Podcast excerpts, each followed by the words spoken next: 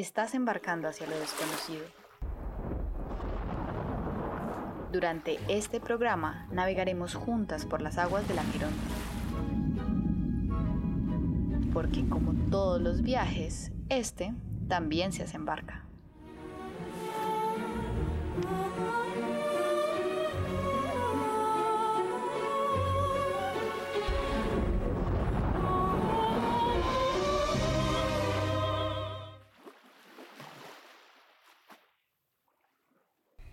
Bienvenidos todos y todas a un nuevo capítulo de Todos los viajes se hacen en barca.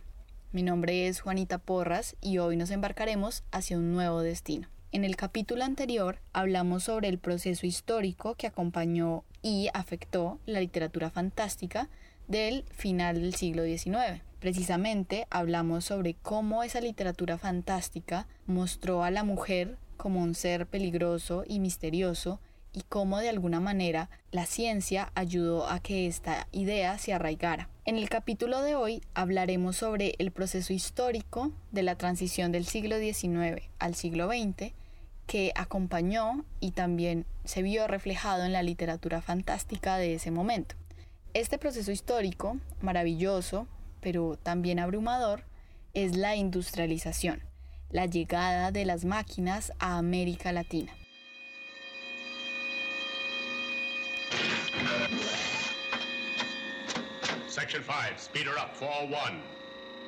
Y podríamos preguntarnos, ¿qué tienen que ver las máquinas con la literatura fantástica? Pues bien, precisamente las máquinas cambiaron la forma de pensar y ese cambio en el pensamiento se vio reflejado en lo que se escribió en el momento. Pensemos que las máquinas, si no se vuelven protagonistas, al menos se vuelven ese trasfondo, ese telón de fondo en el que se escucha el ruido de las nuevas máquinas que están llegando a América Latina. ¿De qué nos hablan los escritores y las escritoras cuando nos hablan de las máquinas en sus historias? Nos están hablando de un cambio, un momento histórico determinante para lo que hoy conocemos. Pensemos en que hubo un momento y este momento fue finales del 19, comienzos del 20, en el que no existían todos los ruidos que hoy nos rodean. Pensemos en un tiempo en el que quizás estaba el silencio o los ruidos de la naturaleza, pero no los ruidos del celular, los ruidos de la nevera, los ruidos de la computadora, los ruidos de los carros y los ruidos de las motos. Ese tiempo se suele imaginar como un tiempo quizá más tranquilo y probablemente no estemos lejos de la realidad porque lo que trajo la industrialización a América Latina fue un nuevo tiempo, un tiempo del movimiento, de la aceleración, una velocidad que el humano por sí solo no hubiera alcanzado, pero que sus máquinas sí. No podemos correr igual de rápido que un ferrocarril, pero creamos el ferrocarril para que éste nos lleve. De alguna manera, la industrialización, su efecto más importante es el cambio en el tiempo. Cambian las velocidades del mundo y entonces podemos llegar más rápido y entonces podemos comunicarnos más rápido.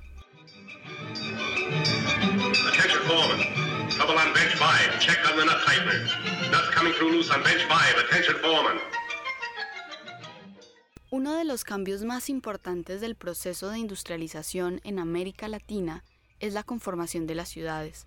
Pensemos que la ciudad encarna las dinámicas de este proceso de industrialización. Por ejemplo, en las ciudades encontramos las multitudes, que son cúmulos de personas que no se conocen entre sí. Entonces se da todo un proceso de despersonalización. Además, estas multitudes, el ritmo de estas multitudes encarna el tiempo de ese proceso de industrialización. Un tiempo acelerado, veloz, que resulta extremadamente abrumador para las personas que vienen de afuera de las ciudades. Y precisamente un poeta como Baudelaire que escribe en París a finales del 19, va a hablar de esos cambios que se están gestando en su ciudad y va a hablar sobre el shock que genera precisamente la aparición de las multitudes, la aceleración del tiempo y todo este tipo de procesos que nos alejan de una manera u otra de la naturaleza.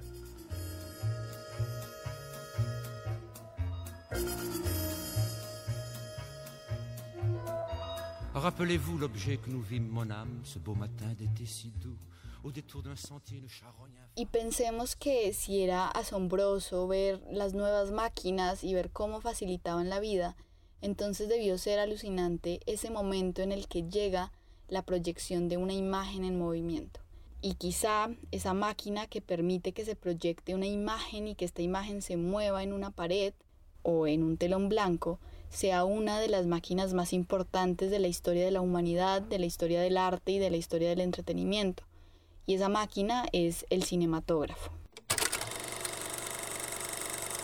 El cinematógrafo fue patentado en 1895 por los hermanos Lumière en Francia. Muchos recordarán haber visto estas imágenes de la salida de la fábrica o del tren, que fueron las primeras proyecciones que se tienen del cinematógrafo, y pensemos que esas quizá fueron las proyecciones que llegaron a América Latina un año después. Si pensamos la historia del cine en América Latina, no podemos pensarla como si fuera una sola historia, ya que llegó el cinematógrafo de diferentes formas y tuvo diferentes consecuencias en cada uno de los países latinoamericanos. Sin embargo, algunos registros han demostrado que el cine llegó a países como Brasil, Argentina y México en 1896. En Argentina y en Brasil, antes de que llegue el cinematógrafo, aparecen dos artefactos denominados el bivomatógrafo, este aparece en la ciudad de Buenos Aires, y el omniógrafo en Brasil, y parecen cumplir la función del cinematógrafo al capturar y luego grabar, eh, proyectar imágenes en movimiento. Sin embargo, cuando llega el cinematógrafo pueden ver que la calidad de este supera a la de los dos artefactos anteriores. Y esto es curioso e importante porque nos dice que el cinematógrafo no fue un invento que se diera de la nada, era un proceso que se venía gestando, había varios inventores trabajando en, en una máquina que permitiera esa captura de la imagen en movimiento. Y entre esos inventores estaba Thomas Alva Edison, que ya había inventado el kinetoscopio, pero que además intentaría lograr que un artefacto, como lo haría el cinematógrafo, capturara la imagen en movimiento. Pero además de eso, Tomás Alva Edison buscaba alcanzar la otra gran revolución que sería la imagen acompañada de sonido. Entonces, cuando los hermanos Lumière logran crear este artefacto, no estaban del todo descontextualizados de su momento histórico. Claramente, el momento también permitió que se diera el artefacto y que fuera apreciado por las personas.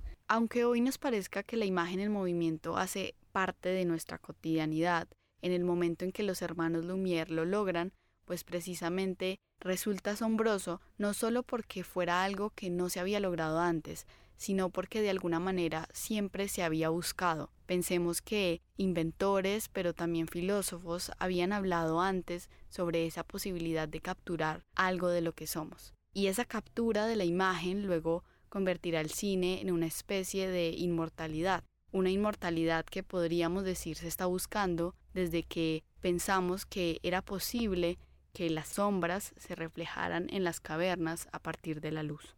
Pero cuando se crea, los hermanos Lumière no creen que sea el gran invento y por tanto hacen presentaciones con este como si fuera un artefacto de feria. Sin embargo, es curioso y paradójico porque aunque creían o dicen que se creía que no iba a pasar de la novedad, que la gente lo iba a olvidar, pues eran muy cuidadosos con a quién vendían el artefacto. Se cuenta, por ejemplo, que los hermanos Lumière no le quisieron vender el artefacto a Georges Méliès, que ahora es recordado por películas como Viaje a la Luna, y que sería muy importante para el cine porque precisamente insertaría ese tinte fantástico. También se cuenta que los hermanos Lumière eh, enviaron este artefacto con funcionarios de su empresa, la Casa Lumière, a varios países y entre estos países estaba México.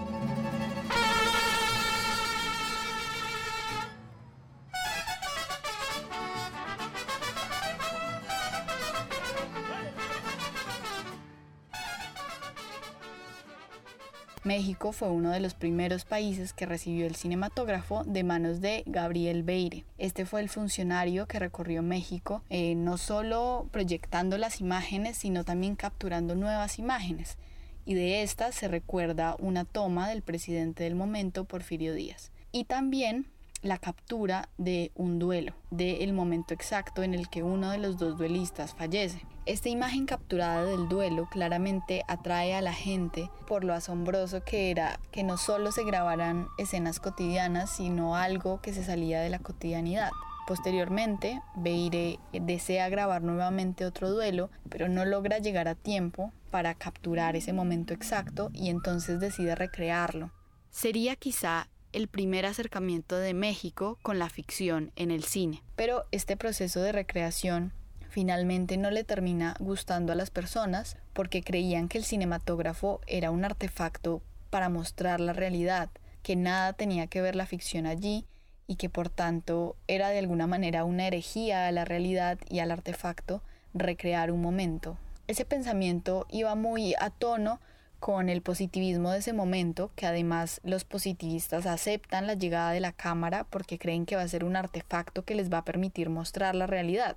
Entonces el pensamiento positivista no solo estaba en la ciencia, sino también en la vida cotidiana. Se empezaba a inmiscuir y se veían sus consecuencias en este tipo de cosas, que se pensara que no era posible ni tampoco saludable falsear la realidad. Después de este acontecimiento, Peire sigue viajando por México. Sin embargo, el cinematógrafo no era el único artefacto novedoso que estaba viajando por México. En ese momento, la empresa de Tomás Alva Edison estaba promocionando y haciendo competencia al cinematógrafo con su kinetoscopio. El kinetoscopio es el precursor del proyector moderno y funcionaba a partir de una tira de película en la cual habían imágenes secuenciadas y que por tanto daba la ilusión de movimiento. Sin embargo, no había logrado lo que el cinematógrafo había logrado. Y quizá esta sea la razón por la que el cinematógrafo resultaba mucho más atractivo para las personas que habitaban los lugares que Beire visitaba. Por las cartas que Beire envía a su madre en Francia, se sabe que viaja por México y luego se aventura hacia otros países. Estas cartas registran visitas en Bolivia, en Perú, en Ecuador y en Colombia. Parece ser que llega a estos países en 1897 y esto de alguna manera controvertiría algunas historias del cine de países como Bolivia y Colombia. En Bolivia, por ejemplo, hay historias de cine que cuentan cómo llega el cine en 1904 y en Colombia cómo llega eh, en fechas aproximadas con los hermanos Di Domenico. Pero estas cartas de Beire mostrarían que el cinematógrafo llega en 1897, primero a Bolivia, probablemente luego al Ecuador, y por las cartas se sabe que Beire tenía la intención de viajar por el río Magdalena, llegar a Bogotá y posteriormente a Cartagena y de alguna manera parece que las cosas no salen muy bien en su travesía, entonces le escribe a su madre diciendo que ese será su último destino, que luego volverá a Francia y que tratará de vender el artefacto para volver con algo de dinero. Pero parece que Beire no logra vender el artefacto y que desde Cartagena decide devolverse a su país de origen. Es precisamente en este contexto histórico en el que está cambiando el mundo, en el que está cambiando América Latina, que nace, crece y escribe uno de los escritores que trabajamos en el texto Máquinas y Cuerpos.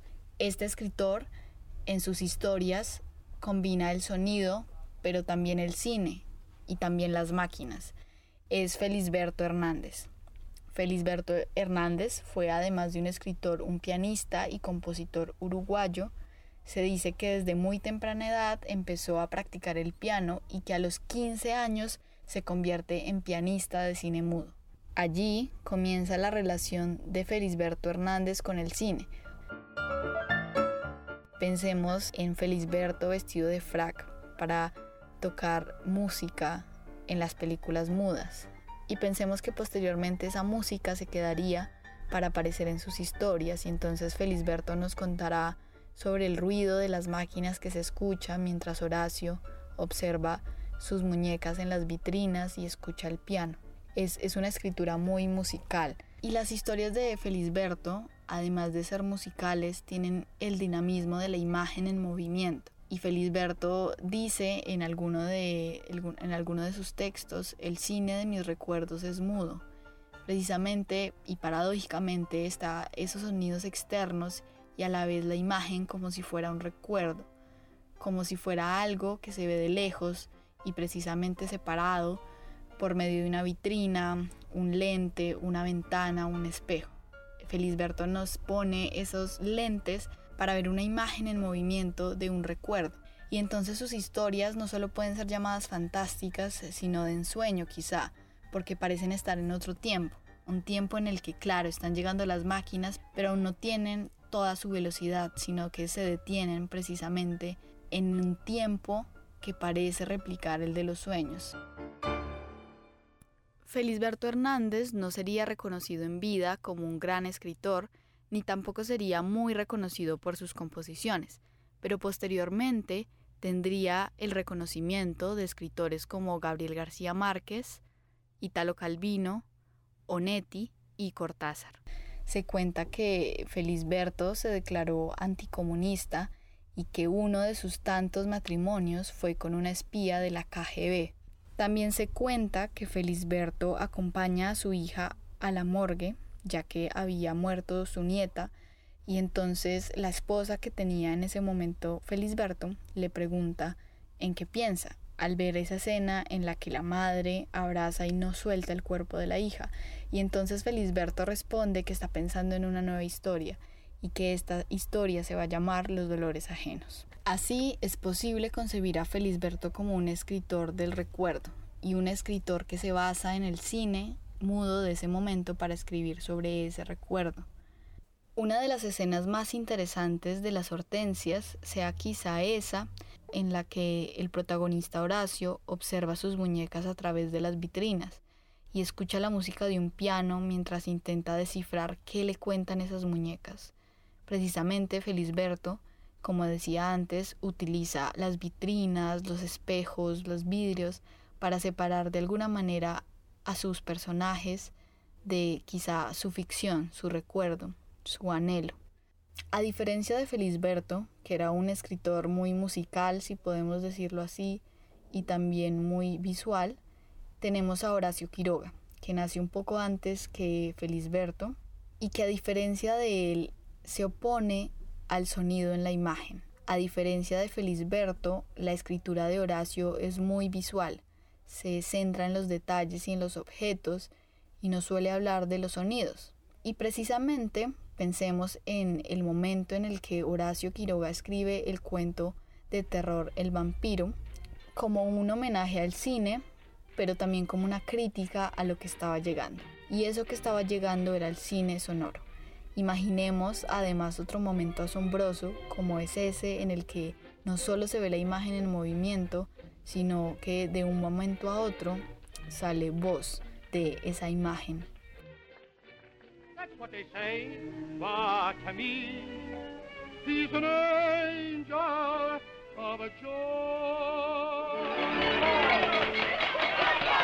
Wait a minute, wait a minute, you ain't heard nothing yet. Wait a minute, I tell you. Y eso fue lo que pasó con la película The Jazz Singer, una película muda en la que cuando el cantante se prepara para cantar, pues sale voz por primera vez y solo hay en ese momento sonido en la película. Pensemos que debió ser un momento asombroso para aquellos que ya se estaban acostumbrando al cine mudo. Pero para Quiroga el cine era en esencia mudo, la imagen era lo más importante y no el sonido. Y eso se ve reflejado en sus historias en un dinamismo también de la imagen porque parece utilizar movimientos de cámara, parece ser que recorre los objetos de las habitaciones, pero no sabemos desde qué perspectiva, porque no parece ser un personaje el que lo observa, sino la cámara. Todos estos movimientos de cámara que están en Quiroga precisamente muestran ese cariño que tenía por el cine, pero también esa crítica a lo nuevo que estaba llegando, a esa revolución. Horacio Quiroga, además de escritor de ficción, también escribió crítica para cine y el guion de un largometraje que nunca llegó a filmarse. De alguna manera estaba muy inmerso en, en los cambios del cine, pero a la vez, como he dicho, pensaba en que este era por esencia mudo, que era visual, que tenía que haber un límite para la creación y que ese límite se rompía con la llegada del sonido. En el cuento de Quiroga el vampiro, el escritor nos pregunta sobre las consecuencias de que no haya límites en lo que hacemos. Su respuesta o su posible respuesta no es muy positiva. Ahora pensemos que esa pregunta la podemos trasladar a este momento histórico en el que el ruido de las máquinas nos ha rodeado. ¿Cuáles son las consecuencias de estas revoluciones tecnológicas y científicas que estamos gestando en este momento. ¿Qué es lo que puede traer para la humanidad? Claramente el cine fue una de esas gratas consecuencias de que se rompieran los límites, de que se creyera que era posible captar la imagen, captar el sonido y que a partir de esto se podía hacer arte. Pensemos que esa pregunta sobre cuáles son las consecuencias de que no haya límites también está en Felisberto y también está en Bioy Casares, que luego escribirá una novela como La invención de Morel en la que nos hablará sobre la imagen como una forma de inmortalidad y nos contará sobre un personaje, un protagonista, que decide romper esos límites y convertirse en una imagen. Precisamente hoy, rodeados, como digo nuevamente, por el ruido de las máquinas, podemos pensar en cuáles son los límites que ahora se le están poniendo al arte y cuáles podrían ser esas nuevas revoluciones. Esto fue todo por hoy. Claramente queda mucho más que decir sobre estos escritores, así que los invito y las invito a que busquen más sobre ellos, a que lean sus historias y a que lean nuestro texto Máquinas y Cuerpos, en el que hablamos de esa extraña relación que tenemos con el cuerpo de las máquinas. Todos los viajes se hacen en barca es un proyecto patrocinado por el Programa Nacional de Estímulos del Ministerio de Cultura de Colombia.